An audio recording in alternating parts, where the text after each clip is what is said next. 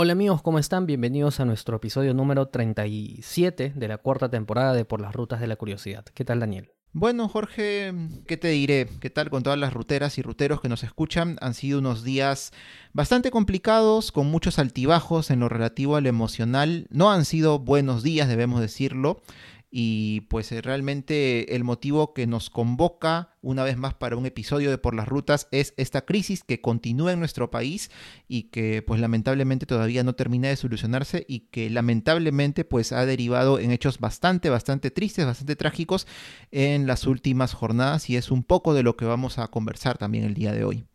Sí, bueno, eh, en este episodio desafortunadamente por temas de tiempo no, no está Mariam ni Jocelyn con nosotros, pero Ciertamente, Daniel, estamos en un panorama bastante oscuro, diría yo, en un panorama bastante oscuro.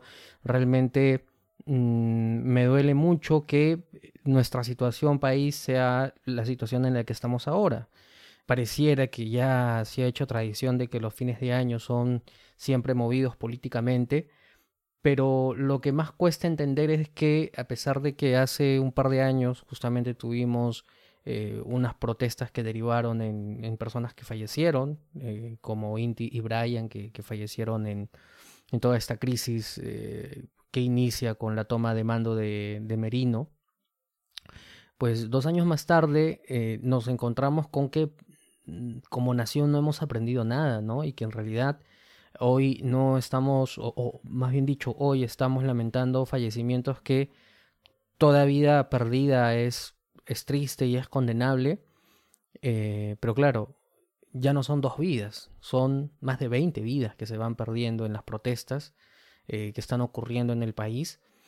Y una de las cuestiones que, más o menos Dani habíamos visto es que, eh, bueno, hay mucho que conversar en realidad, ¿no? Pero un poco para, para explicarle a los ruteros por qué hemos elegido este aspecto de la crisis, es porque pareciera que en los medios tradicionales, en los medios masivos, las víctimas no tienen nombres, ¿no? Las víctimas no son ciudadanos peruanos, eh, no son personas que eh, estaban ejerciendo pues, su, su, derecho a la protesta, pero o sea, no son, no son vidas que se han perdido.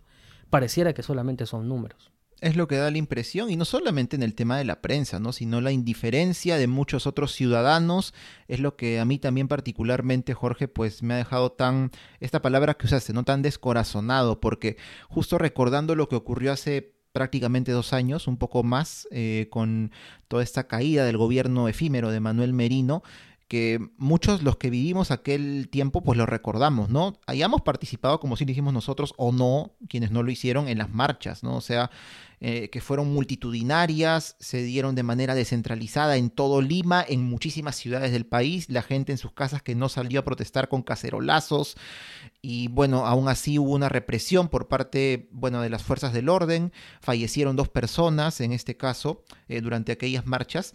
Y claro, luego de esto lo que pasó fue que Merino renunció, este, se tuvo un gobierno de transición en este caso, mucha gente celebró aquello.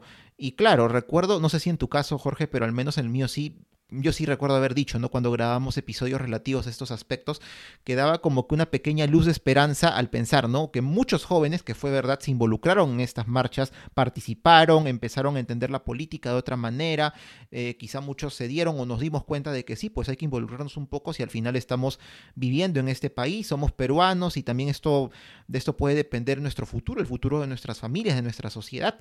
Y hasta ahí quizá como que bien hasta cierto punto, hasta cierto punto, o, aceptable, sabiendo que la crisis no había terminado todavía. Y claro, ahora se dan estos otros sucesos y, me refiero a las muertes que ha habido durante las protestas en, varias regiones del Perú. Y ahora al contrario, ¿no?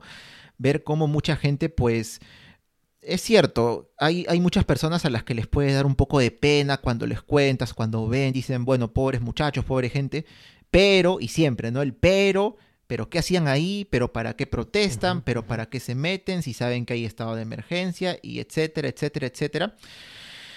Y realmente pues ya, eh, ya yendo al otro extremo, ¿no? La gente que dice pues ya comentarios tan terribles como tipo, ¿no? Bien hecho, una persona así execrable menos, cosas así, ¿no? Que realmente te dejan te dejan como que ese, ese sinsabor, ¿no? Y, y, bueno, a mí personalmente, quizás un poco sesgada esta opinión, pero también me da mucha pena cuando veo de gente muy joven, que es la que repite esto, ¿no?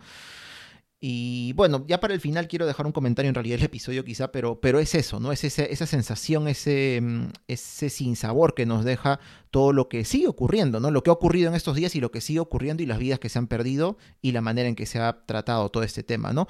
No solamente la, este, el desdén y lo mal que se habla a veces por parte de ciertas personas eh, que tienen una mm, ideología determinada, ¿no? Sino también la indiferencia, ¿no? Sobre todo eso. Eso también duele, duele bastante, debo decirlo.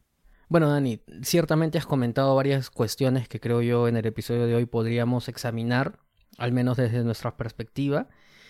Pero antes de ello, yo creo que es importante hacer lo que te mencionaba al principio, que es justamente darle nombre a, los, a las personas que desafortunadamente han fallecido. En realidad, no tendríamos, o sea, en el mejor de los casos, en el ideal de los casos, no tendríamos que, en primer término, que estar haciendo este episodio, porque son vidas que no tuvieron que perderse.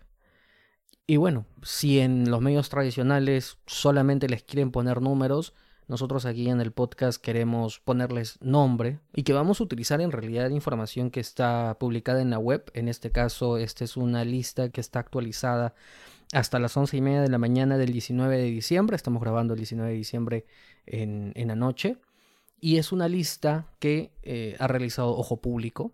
Desafortunadamente las víctimas de la represión de las fuerzas del orden a la fecha son Cristian Rojas Vázquez, de 19 años, en la región Apurímac. Un menor de edad de 15 años de iniciales DAQ en la región Apurímac.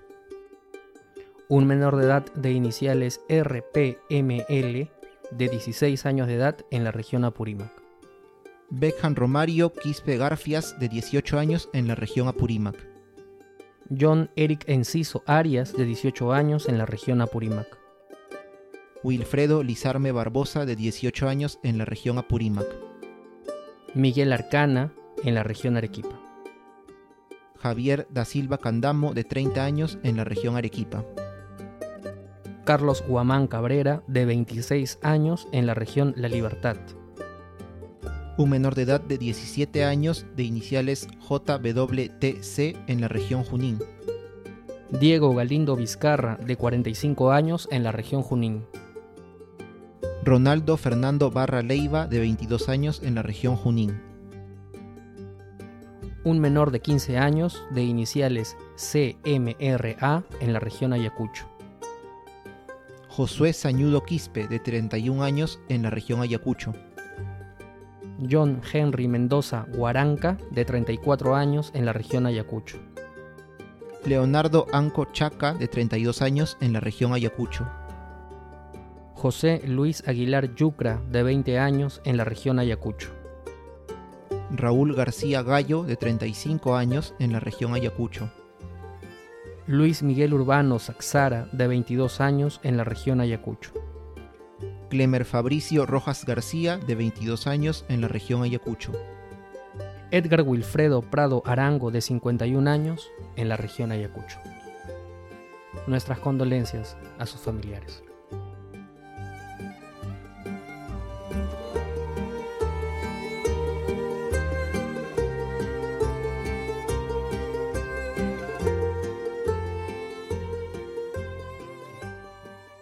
En el bloque anterior, Daniel, tú mencionabas justamente sobre la indiferencia, ¿no? La indiferencia que eh, encontramos con respecto a las personas que han fallecido, a las víctimas de la, de la represión que se está teniendo. Y es que, eh, bueno, una uno de los argumentos que, que, más o menos se, se, atisban es que estamos en estado de emergencia y que el estado de emergencia pareciera que para el, el, el ideario de, no sé, de la sociedad, de las personas, es como que una carta libre para que las Fuerzas Armadas hagan lo que quieran. Eso en principio es una idea peligrosa, es una idea bastante peligrosa porque inconscientemente le estamos dando cierta legitimidad a las Fuerzas Armadas para que efectivamente actúen incluso sin respeto a los derechos humanos. Y que bueno, desafortunadamente es parte de lo que estamos viendo aquí. Yo recuerdo en, en Twitter también haber comentado de que la respuesta, o sea, el Estado tiene un poder coercitivo que es que le permite al Estado tomar ciertas decisiones y establecer ciertas reglas de convivencia. En tiempos convulsos se entiende de que el Estado hace uso también de esa fuerza coercitiva, pero claro, por más que estemos en estado de emergencia, hay un cierto principio de proporcionalidad que debe de usarse justamente para evitar hacer mucho más grande el conflicto. Entonces, bajo mi particular punto de vista, siento que esto no es algo que se ha estado haciendo. O sea, me da la impresión de que en realidad para el gobierno actual, que es el, bueno, el gobierno que ha entrado con la presidenta Dina Boluarte, con el, el, el premier que parecía que estaba un poco más concentrado y feliz con reuniones sociales en vez de atender a las regiones, pareciera de que ellos no sienten de que estamos en una época de conflictividad social y por tanto este tema tendría que tratarse efectivamente con las herramientas que te dan el manejo de conflictos sociales, sino que lo que me da la impresión es que de verdad se han creído de que absolutamente todos los que participan en las marchas son prosendero, o son terrucos, o son terroristas, y eso realmente siento que es muy peligroso porque si tú, o sea, si tú ya crees eso, de que todas las personas que están protestando inmediatamente las ves como un enemigo, si las ves como un enemigo, entonces vas a actuar en consecuencia. Y a mí me parece realmente muy peligroso y es algo que eh, realmente, no sé, se, se está hablando bastante poco. Claro, porque en realidad nosotros como todo ciudadano podemos estar o no de acuerdo con lo que se está pidiendo durante estas protestas o con las protestas en sí mismas. Nosotros podemos discrepar, no estar de acuerdo con ninguno de los pedidos que van, como sabemos, desde el mayoritario, ¿no? que es cierre del Congreso, luego la renuncia de Dina Boluarte y más minoritario Asamblea Constituyente y por último la liberación de Pedro Castillo. Nosotros podemos no estar de acuerdo con ninguno de ellos, pensar que esta protesta pues eh, para nosotros no nos parece pues que debería darse, por ejemplo, pero no por ello ya pasar al otro lado, ¿no? De intentar en unos casos criminalizar o darle adjetivos a quienes pues están mm, protestando, no ejerciendo su legítima protesta. Ha habido en este año que se está terminando 2022 ha habido pues protestas de todo tipo en nuestro país y quizá con algunas de ellas Jorge nosotros no hemos estado de acuerdo, pero bueno, se han hecho, ¿no? Porque estas personas pues tenían su derecho a manifestarse pacíficamente en muchos casos y ya está, ¿no? Si las protestas tenían efecto o no ya es otro tema o que tanta gente se podía plegar a ellas. Y acá podemos ver un poco ese tema del, como a veces yo, yo bueno, lo veo así también, una opinión muy personal del individualismo reinante. No solo diría en Lima, que sí se da mucho, vivo acá, sé cómo es la realidad de, cierto, de cierta manera, pero también en otras ciudades también lo he visto, en el que, claro, obviamente si por ejemplo, vamos a poner un ejemplo, yo tengo un negocio, hay una marcha, una protesta, y puede ocurrir desde que mis ventas bajen todo ese día o durante muchos días o no sé, de que tenga la mala suerte que justo un grupo de, personas que, ya no son manifestantes sino vándalos destrocen mi lugar. Obviamente yo voy a decir, pucha, qué cólera, ¿por qué salen a protestar? Se va a entender hasta cierto punto que tenga un poco como de, de reticencia esto que está ocurriendo. Pero luego de eso, o sea, como recuerdo Jorge haber visto un, creo que era un tweet o un, post de Instagram de una persona, ¿no? Que dijo, este, por culpa de las protestas, e, era una mujer, recuerdo, mi, hija, mi hija no va a tener su chocolatada que tanto ansiaba de, con sus compañeros del colegio, qué sé yo. Hasta ahí como que uno puede entender, bueno, como que le malograste el plan a mi hijo, como que bueno. Y luego pone, continúa esta persona, métanles bala a todos, algo así, mátenos a todos para que... Oye, como tú dices, ¿no? La proporcionalidad no solo en el, en el manejo de las situaciones por parte de las fuerzas del orden y todo, sino incluso en la forma en que pensamos, ¿no? O sea, ¿cómo voy a querer que, a personas que están manifestándose, que está bien, por ahí puede haber grupos ahí, este, no sé, de vándalos, de personas que, de elementos que no van a contribuir para nada a una legítima protesta, pero la gran mayoría no lo es. Y eso lo saben bien todas las personas, o sea, nosotros cómo vamos a legitimar de esa manera, ¿no? Es, es, realmente muy, muy triste poder ver eso, ¿no? Y luego enorgullecernos en otras ocasiones de que sí, que todos somos peruanos, que el Perú es un gran país. Entonces, ese es un tema, ¿no? Este, este individualismo que prima mucho, ¿no? Y a veces como que se nos escapa de las manos. Y bueno, otro, otro temita también para cerrar esto que te quería comentar era ese sesgo, que es verdad que podemos tener ante las protestas, ¿no? Y, yo, por ejemplo, acá, acá comento una experiencia que tuve, me acuerdo, hace algunos años, cuando hubo una marcha multitudinaria acá en Lima, no sé si tú recuerdas, Jorge, la llamada Marcha por la Vida, ¿no? Cuando se estaba debatiendo, creo, el tema del aborto, todo esto. Y claro, salió un grupo muy, muy grande, muy grande de personas, bueno, con ideas un poco más conservadoras, algunos de organizaciones religiosas que estaban en contra del aborto, hicieron una tremenda marcha pero grande, grande, grande. Y me acuerdo que yo me quedé atracado en el tráfico, sin exagerar, como dos horas, me acuerdo porque la marcha era muy grande. Y esto lo discutí al día siguiente con un buen amigo que tengo, que él es de ideología también, sí, más o menos bien conservadora, debo decir, que él cuando hablamos de marchas en general y protestas, antes de eso me refiero, como que él decía, sí, pero ¿para qué marcha? Mejor que se pongan a trabajar por gusto, la gente quiere trabajar y así se sale adelante, ¿no? Pero claro, cuando hablamos ahora de la marcha por la vida, él decía, pero qué bien que se manifiesten estas personas, ¿no? Y claro, ¿no? Uno puede entender por ese lado que cuando hay protestas de cualquier tipo, depende de lo que propugne o quiera esta protesta, tú también vas a decantarte, ¿no? Decir, ah, qué bien, vamos, protesten, no importa, no sé si decir no importa, pero si se tienen que cerrar carreteras, si van a pasar cosas como que bueno, pues que pase, ¿no? Pero si no te gusta lo que están pidiendo, obviamente desde un primer momento tú vas a decir, pero ¿para qué salen? Que las fuerzas del orden pongan control, orden, valga la redundancia, que no sé qué, y como que repriman, los golpeen, los, o cosas peores.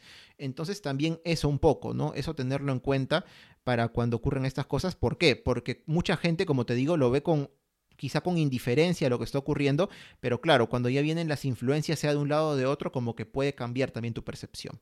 Es que, claro, tú has dado ahí una clave que es la conveniencia que se tiene, ¿no? Respecto a las marchas. Por ejemplo, eh, cuando la derecha organizaba las marchas para la vacancia de Castillo. ¿Te acuerdas que organizaron muchos sábados las marchas, marchas que terminaban con mítines en donde, bueno, las figuras de derecha justamente eh, ahí Eran subían al tabladillo.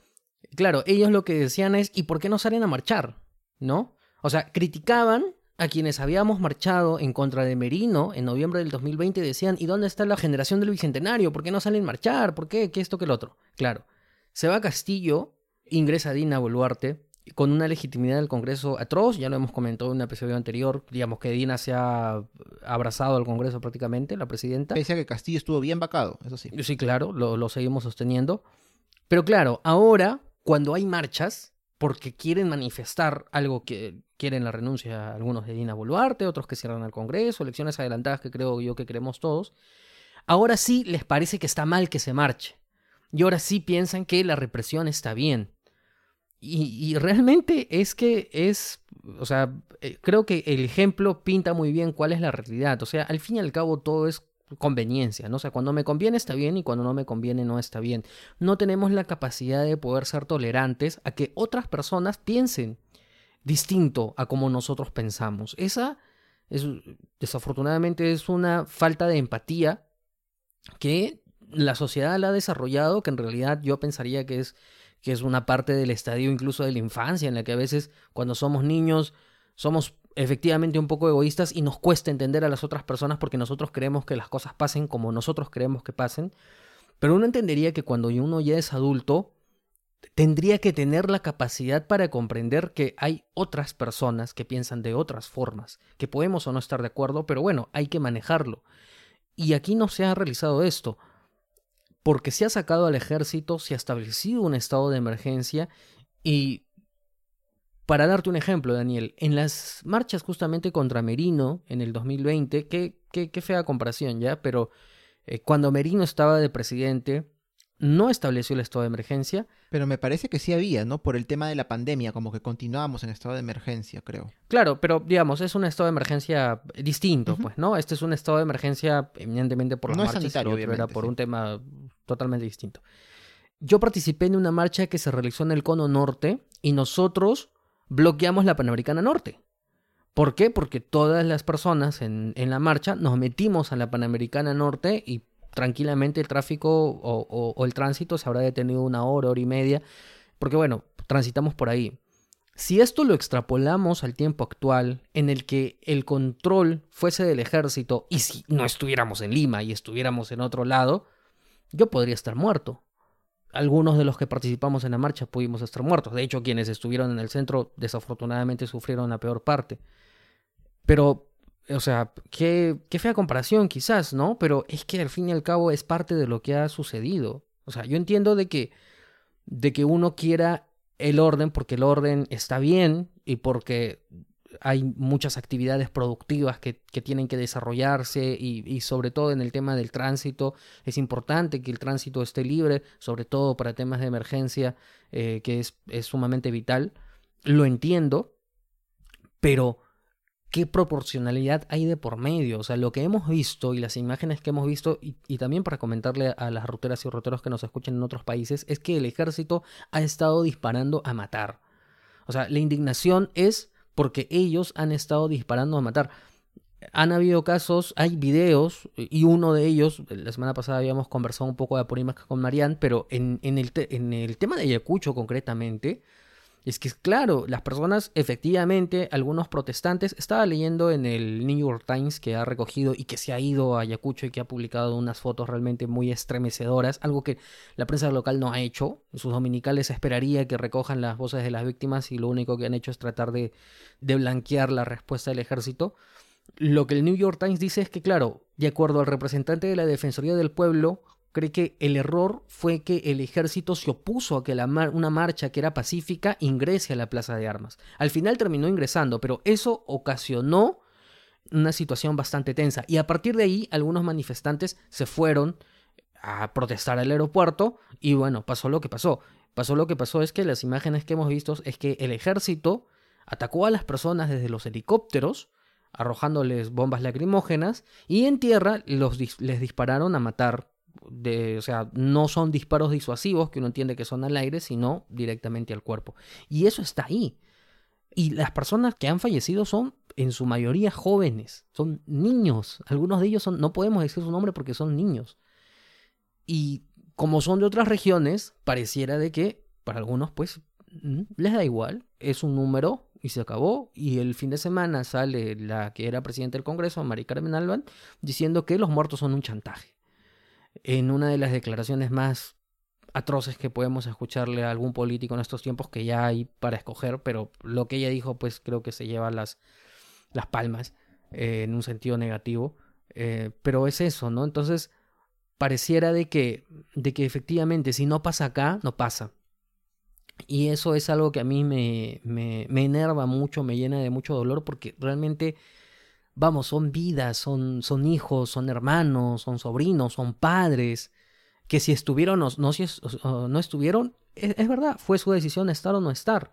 En algunos casos, hay, hay, hay un, algunos casos en los que han fallecido circunstancialmente, ni siquiera estaban en la protesta. Pero al menos deberíamos de tener claro que estar en una protesta no significa que haya carta libre para morirme. O sea, me parece que en pleno siglo XXI no podemos tolerar eso.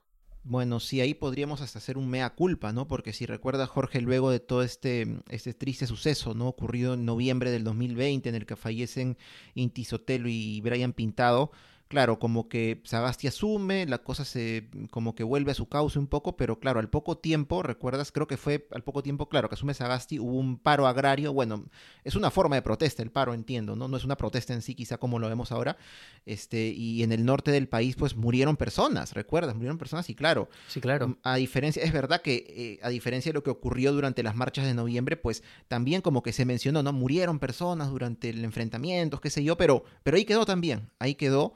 Y bueno, es algo a lo que tampoco como que se le dio mucha noticia, mucho, mucha difusión en su momento. Yo lo recuerdo ahora porque, bueno, también lo vi, pero, pero no en comparación a lo que ocurrió cuando Lima fue la que como que entre, entre comillas, vamos a decir así, bueno, como que despertó, como dicen. O sea, como que, ah, protestaron todititos en Lima, en el Callao, en todo lo que es la capital, en este caso, en las casas y todo. Y como que ahí sí, pues, ¿no? Se les vino prácticamente la ciudadanía encima, ¿no? A Merino y todos los demás que estaban ahí. Entonces, también un mea culpa un poco hacer por ese lado, ¿no? Nos damos cuenta ahora, al menos nosotros, Jorge, creo que, que realmente es muy triste ver cómo, cómo hay vidas que se pierden y que en realidad pues eso pasa casi desapercibido y por un grupo que yo confío y espero realmente que no sea tan grande, es motivo incluso hasta de burlas, de, de felicidad, que es una cosa mucho peor, ¿no? Pero bueno, acá yo, yo hacía más énfasis en la indiferencia de muchas personas este, cuando se les comenta estos sucesos. Y también quería comentarte, bueno, hay personas que, claro, cuando se menciona lo que estamos conversando acá, de que las fuerzas del orden están reprimiendo, qué sé yo, hay quienes sostienen, pero bueno, ¿qué quieres que se haga entonces, no? Este, tiene que haber orden de alguna manera, el país no puede parar, qué sé yo, puede ser que estos elementos que puede ocurrir, ¿no? Deriven este, sus actos en actos vandálicos, que puede ocurrir, lamentablemente. Entonces la policía, el ejército tiene que poner orden de alguna manera, ¿no? Si ellos ven que se les abalanzan encima, pues tienen que responder y qué sé yo. Es bastante difícil como que encontrar un punto acá, ¿no? Encontrar una solución quizá un punto en el que todos estemos de acuerdo probablemente, porque claro, ¿no? Lo que, lo que tampoco queremos y, también condenamos desde acá es obviamente, ¿no? Los actos vandálicos per se, como cuando tiran piedras a buses o ambulancias, que lo hemos visto también. Y realmente, ¿no? Ante eso, claro, quizás muy, eh, muy idílico lo que yo me acuerdo dije en uno de los dos episodios anteriores, ¿no? Que la policía o el ejército deberían identificar a los elementos, que sería lo ideal, ¿no? Identificarlos, separarlos, hacerles un proceso debido y si es necesario, pues sentenciarlos, ¿no? Y que estén en la cárcel es muy difícil en realidad que esto se cumpla y hemos dicho que también es por un tema de que pues no había una reforma policial, un entrenamiento, capacitación que se dio adecuados para ese tipo de cosas, pero vamos a ver algo también acá, ¿no? Más allá del hecho en sí de ver qué acción se puede tomar en el momento, tengamos en cuenta que no es la única forma de, digamos, acabar con las protestas. La otra cuál es, pues escuchando y viendo si se pueden atender estos reclamos legítimos de una gran parte de la ciudadanía porque mucho se habla siempre, sea cuando estuvo Castillo en el poder, ahora que no está, que claro, ¿no? Que la ciudadanía o el pueblo, como muchos dicen, no tiene que manifestarse y ellos son, o nosotros somos los que decidimos de alguna manera.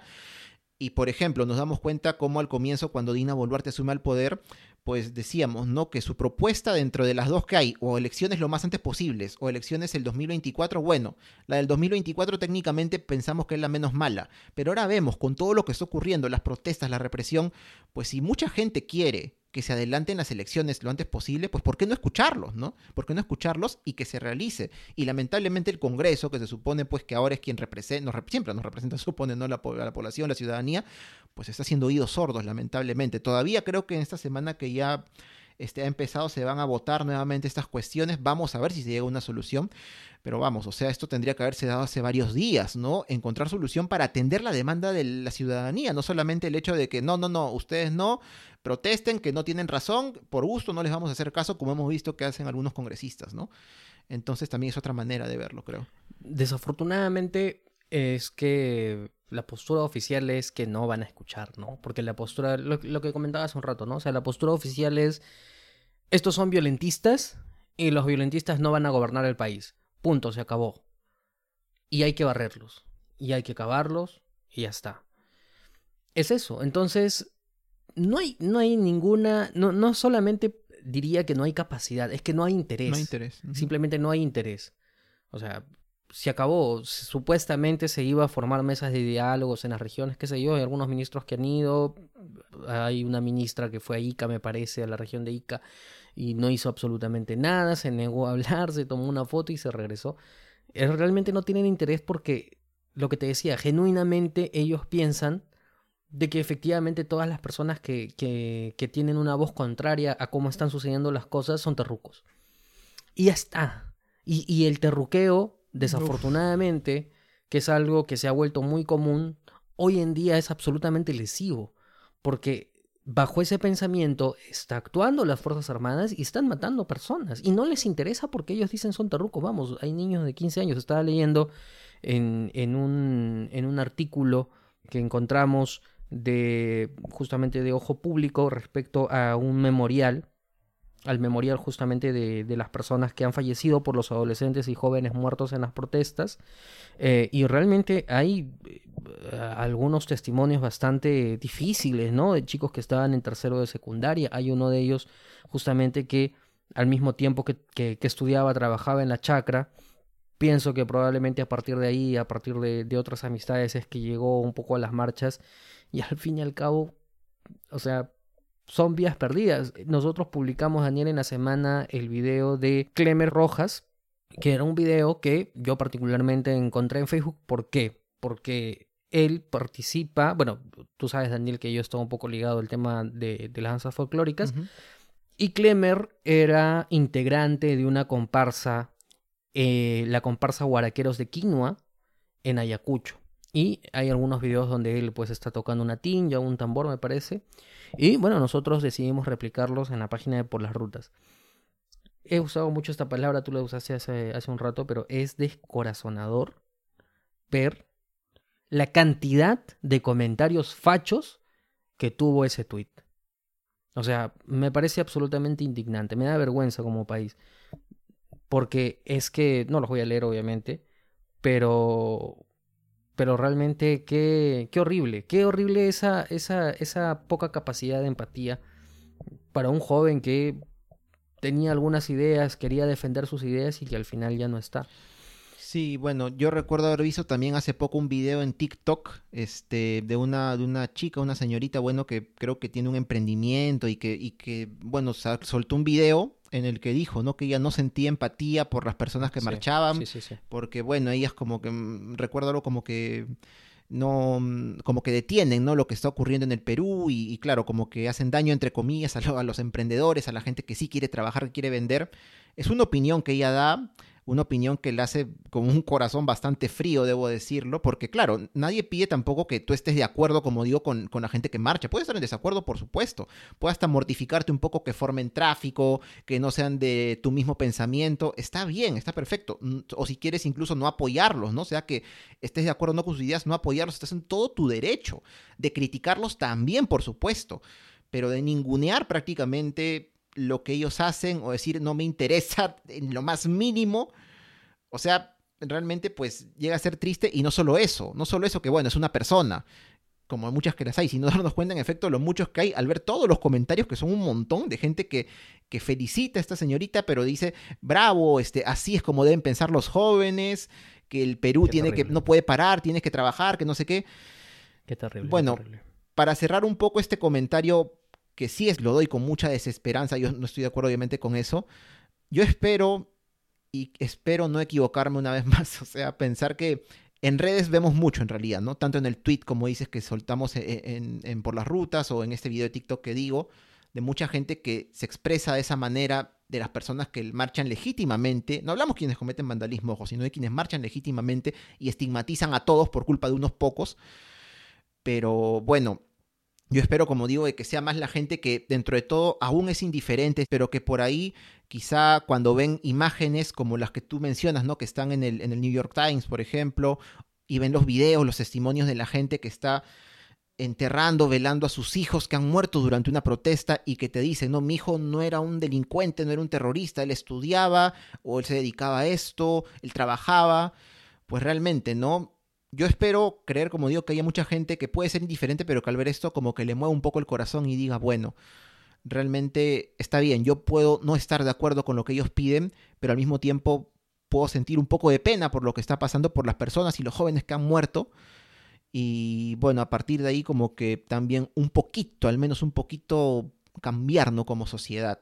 Porque acá no se trata de ser mejor o peor, pensar más, pensar menos, sino solo pedimos, creo Jorge también tú, como yo, un poco de empatía nada más, ¿no? Así no estés de acuerdo. Solamente un poco de empatía es lo que, lo que pedimos y bueno, creo que muchas cosas se podrían hacer mejor en el Perú y en el mundo. Y ahí es justamente donde entra el papel de la prensa. Es que, ¿cómo, cómo nos indignamos si es que no hay información? Es que es, es, un punto. Claro, esto lo hemos encontrado, como, como tú has dicho, ¿no? en diarios extranjeros, ¿no? en el New York Times, en Los Angeles Times. Por ejemplo, el New York Times ha hecho una, una crónica de Ayacucho, se dio hasta Ayacucho, y realmente me parece una información mucho más rica que lo que nos puede haber mostrado América Televisión, Canal N, RPP, Latina. O sea, y siendo que estamos acá. Eh, ¿No? O sea, alguien por ahí tuiteó quizás medio en broma y quizás hasta sea cierto, tienen más periodistas en Qatar que en Ayacucho. Y es eso, ¿no? Entonces, si los medios nos permitieran conocer las historias, probablemente nos indignaríamos, pero claro, cada quien juega sus intereses y dentro de sus intereses no está esa, no está en agenda eso. Para seguir citando algunos ejemplos en un artículo de la República que cuenta el, eh, lo que pasó con, con, con, una de las personas que, que, fallecieron o que fue asesinado directamente, acá podemos decirlo, que es Edgar Wilfredo Prado Arango de 51 años, que él vivía a media cuadra de una esquina en donde se estaban desarrollando algunos desmanes y él vio a un joven herido y se propuso socorrerlo. Un testigo, este cita textual dice, un testigo vio que salió cubriéndose con una calamina con la convicción de que solo disparaban perdigones. Error. Una bala le llegó por la espalda mientras intentaba brindar auxilio. No participaba en las protestas, era un padre dedicado al transporte. O sea, ¿cómo no indignarse con eso? ¿Qué hacemos ante eso? ¿Qué hacemos ante eso? No, o sea, ¿Realmente una vida vale esto de todo lo que está pasando? Una sola vida de las veintitantas creo que ahorita hay, hasta quizá más, no sabemos, porque no hay números ni siquiera así que, concuerden, no hay versiones oficiales. Hay algunos fallecidos creo que hasta hace poco, hasta ahora no están identificados, o sea, realmente qué triste, qué triste, pues, ¿no? Todo, todo esto que ocurre. Y, y, además hay un tema que, que, también debemos de señalar con indignación eh, nosotros que hablamos de historia ciertamente, y que en algún momento, eh, en algunos episodios hemos tratado sobre el conflicto interno, armado interno, y es que Ayacucho fue una de las regiones más golpeadas por el conflicto armado interno. Y lo decimos así porque efectivamente fue golpeado tanto por Sendero Luminoso, por el terrorismo, que, causó mucho dolor en, muchas comunidades, pero también por las Fuerzas Armadas. Tal cual, es verdad. Con desapariciones forzadas, eh, con hornos crematorios, eh, con abusos de derechos humanos. Y es en Ayacucho donde tú estableces un estado de emergencia, sacas al ejército y el ejército realiza una represión brutal con ocho o nueve personas fallecidas. Es que es tristemente paradójico que esto, que esto ocurra cuando nosotros pensábamos que éramos un país pues mucho más moderno, ¿no? Que la democracia ya digamos que se estaba consolidando con sus errores, pero claro, al final no solamente es inestabilidad, sino que nos damos cuenta de que parece que nuestro espíritu o nuestra alma no ha cambiado en el sentido de que nos gusta alguien que entre y que supuestamente tenga la autoridad suficiente como para sacar al ejército a las calles y hacer lo que les da la gana eh, y matar impunemente, ¿no? Entonces eh, es un poco eso, ¿no? Me parece... lo triste es que una vez más, utilizando el ejemplo de las marchas de Merino, Inti Bryan, que fueron las víctimas, sus deudos hasta ahora no encuentran justicia. Y eso ocurrió en el centro de Lima, en el centro de la capital, con videocámaras grabando todo. Si dos años más tarde eso no ha tenido justicia, en parte porque hubo un señor congresista, el señor Cabero, que, que, que hizo una comisión, perdón, que hizo un informe absolutamente infame, eh, maligno, no sé, pienso que, esas cuestiones demuestran maldad en las personas. Eh, si ahí no se encontró justicia, ¿con qué esperanza podemos pensar en justicia para las personas que han fallecido? Peor aún, si la presidenta sale el domingo a decir de que estas muertes van a ser investigadas en el foro militar, algo que la Corte Interamericana de Derechos Humanos ha prohibido porque el ejército no se puede investigar en sí mismo en, estos temas. De hecho, el fuero militar solamente investiga delitos de función. Esto no es un delito de función, sino son eh, delitos contra las vidas, que son asesinatos. Entonces, es un episodio un poco... Hay mucha desesperanza de por medio, pero bueno, pensábamos yo creo, Dani, que era necesario hablar de esto, exteriorizarlo. Sí. De verdad que era necesario exteriorizarlo porque porque bueno, o sea, al fin y al cabo, tú sabes que ahora probablemente, no sé, el podcast de aquí unos 20, 30 años se conviertan también en pequeños instrumentos de, la, de la investigación histórica. Entonces, cuando nuestros hijos o nuestros nietos lo escuchen de aquí a 30, 40, 50 años, que sientan realmente que efectivamente hubo una crisis en el Perú y que las muertes no tuvieron ninguna justificación porque ya, ya para terminar, eh, al menos bajo mi perspectiva, es que no es comparable el que tengas un, un aeropuerto bloqueado o una pista de aterrizaje bloqueada con el asesinato de personas. Es que no hay proporción. Se supone que el ejército y sobre todo la policía tienen instrumentos necesarios para establecer estrategias para poder enfrentarse a este tipo de situaciones. Al fin y al cabo están entrenados para ellos, ¿no? O se espera al menos de eso de ellos. Pero claro, como nunca se hizo la reforma policial, realmente pues no pasó nada y ahora el ejército les interesa poco también y, pasa lo que pasa. Bueno, sí, lo que mencionas este, demuestra o puede demostrar un poco esa falta de empatía que tenemos, ese exceso de individualismo del cual pecamos, en realidad creo todos, eh, no sé si en el mundo, pero al menos en el Perú sí muchas veces, que es el hecho de de repente no estar de acuerdo con lo que mencionas. ¿Recuerdas, por ejemplo, Jorge, que tuvimos también, no, no una discusión, pero una posición un poco encontrada cuando conversábamos, por ejemplo, de una de las este, formas de protesta que se estaban dando este, dentro de todo este amplio espectro durante algunos días? Y claro, fue algo como que conversamos, ¿no? Tú me diste tu punto de vista, yo también te di el mío. No estábamos tan de acuerdo al final, por más que expusimos ciertos argumentos, pero bueno, ¿no? Dentro de todo respetábamos la posición del otro, creo. Entonces, como que por ahí también es un poco una forma de, intentar entender, en primer lugar, por qué se dan estas protestas, por qué es que la gente está saliendo a protestar. Y, y, claro, ¿no? Es un reclamo legítimo que tienen, porque como digo una vez más, por más que uno no esté de acuerdo con uno o alguno de todos los reclamos que estas personas están haciendo, pues por supuesto que tienen derecho a sentirse representadas, a hacer sentir su voz. Y bueno, de alguna manera, pues este, llevarlo a cabo, ¿no? Parcialmente o totalmente, no sé, ya dependerá de la forma en que se maneje, pero, pero pues vemos que no, ¿no? Que simplemente como tú dices, no, lo tuyo no vale, no sirve, vamos a manejarlo nosotros acá desde Lima y ya está, ¿no? De esa manera se tiene que dar y si no haces caso, pues represión.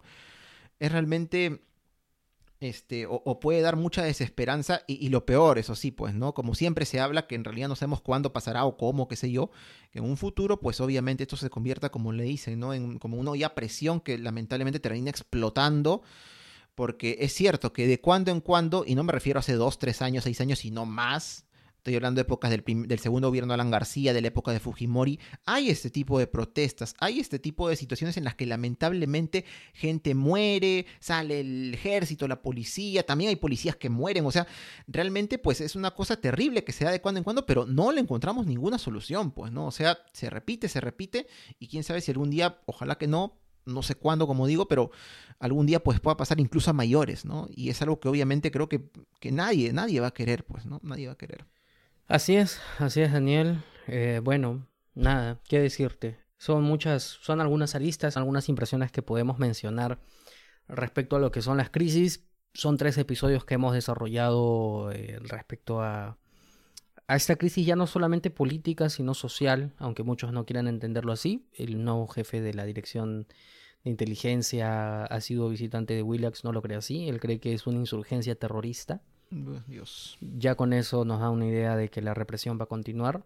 Pero bueno, desde nuestro espacio, por ejemplo, nosotros en podcast tratamos de, de hacer algo. Eh, algunos no estarán de acuerdo, algunos nos habrán dejado de seguir, pero bueno. Algunos pensarán que es poco también. Algunos pensarán que es poco, que es válido, ¿no? Eh, de repente no, no, no estamos haciendo lo suficiente y pedimos disculpas por ello. Pero bueno, desde nuestro espacio ciudadano, yo creo que también nos corresponde interesarnos, ¿no? También nos corresponde interesarnos. Yo sé que a veces, eh, y a mí me ha pasado, ¿no? Eh, es un poco agobiante la situación que vivimos. Pero pensándolo con empatía, lo que para mí es agobiante en cuestión de que hay muchas noticias negativas, hay otros que están perdiendo la vida y hay familias que, que han perdido la vida. Entonces, lo que para mí es agobiante en realidad es ridículo en comparación con otras personas lo que están pasando. Y con esto no, no quiero decir de que, de que está mal que nos sintamos mal. Cada quien tiene su forma de ver las cosas, ¿no? Pero... Y como, y como ciudadanos, cada quien tiene su modo de expresarse, ¿no? Sí, claro. Hasta el derecho a hacerlo o no. Sí, claro, también. Pero pensemos un minuto en lo que está pasando. Nosotros probablemente, al menos por solitario, no vamos a cambiar la realidad de las cosas, pero, pero al menos tengamos claro qué cosas como ciudadanos sí permitimos y qué cosas como ciudadanos no, ¿no? O sea, e incluso si por ahí hay que reexaminar nuestros propios pensamientos, también es válido. Porque, porque bueno, es muy peligroso, es muy peligroso que pasemos por agua tibia este tipo de acontecimientos en donde se están perdiendo vidas y en donde no parece que hay ningún interés de cambiar las cosas, ni de hacer justicia, ni de que hayan responsables políticos, es muy peligroso porque esto puede llegar a una dimensión distinta. Y no sabemos cuál es la próxima crisis política que vamos a vivir en el país, ni cuál va a ser su resultado. A mí me parece que las Fuerzas Armadas, eh, con el respeto de la entidad, pero concretamente quienes hoy instrumentalizan esa entidad y ese poder, me parece que están muy cómodas con el poder. De hecho, se me estaba pasando, Dani, que en el Twitter hicimos una, una encuesta eh, en la que justamente preguntamos si es que con las últimas medidas y con un mensaje a la nación en la que la presidenta Dina Boluarte sale con el, con el Comando Conjunto de las Fuerzas Armadas, donde les consultamos que si esto les parecía que estamos entrando a un periodo cívico-militar. Y mira, Daniel, debe ser una de las encuestas más, eh, más votadas que hemos tenido. Hemos tenido 237 votos en un día. Y el 78% de las personas efectivamente cree que estamos entrando a un periodo cívico-militar. Bueno, da, mucho para hablar también, ¿no? Porque en primer lugar, claro, es una encuesta en, Twitter, es cierto, pero nos... No, claro, obviamente. Sí, y, claro, sabemos que puede haber ciertas, no sé, este, formas de, mm, no sé, de pensar, este, ahí encontramos mucho en Twitter, ¿no? Que son diferentes al común del ciudadano, pero de todas maneras, ¿no? Es una muestra este, de, de, lo que mucha, no, bueno, de que una, cantidad de gente que quizá mayor de lo que nosotros podíamos pensar, pues está dándose cuenta, pues, ¿no? Bueno, por eso digo, o sea, a mí mi, mi, percepción personal es que es muy peligroso. De verdad que es muy peligroso. Así que nada, ruteras, ruteros, desde nuestro espacio esperemos que exista algo que permita que las cosas estén mejor. Eh, yo creo que las, personalmente, que las elecciones deben de adelantarse pronto. Eh, ¿A estas alturas? A estas alturas lo más pronto posible. No es el sistema político perfecto, pero bueno, ¿qué hacemos? Me da mucha pena que nuestra primera presidenta constitucional de la República tenga algunos modos que no parecen ser muy democráticos. Eh, se esperaba su renuncia, al final no ha pasado y a estas alturas pienso que no va a pasar. Y si queremos salir a marchar y a manifestar nuestra inconformidad con las cosas que están pasando, hay que hacerlo. Hay que hacerlo porque es un mecanismo válido de enfatizar cuál es nuestra inconformidad con las cosas que están pasando. Y no hay ningún derecho de que tú, Daniel, alguna rutera, algún rutero salga a marchar y que ya no regrese. No debería ser así. Así que bueno, yo creo, Dani, que ya llegamos al final de este episodio.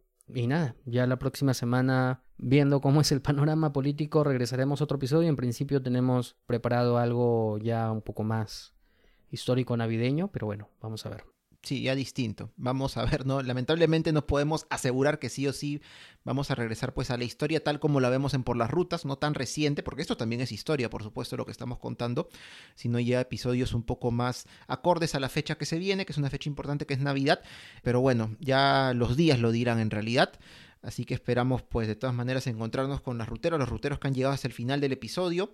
En este siguiente mm, episodio, valga la redundancia de por las rutas, eh, sea el tema que toquemos en realidad.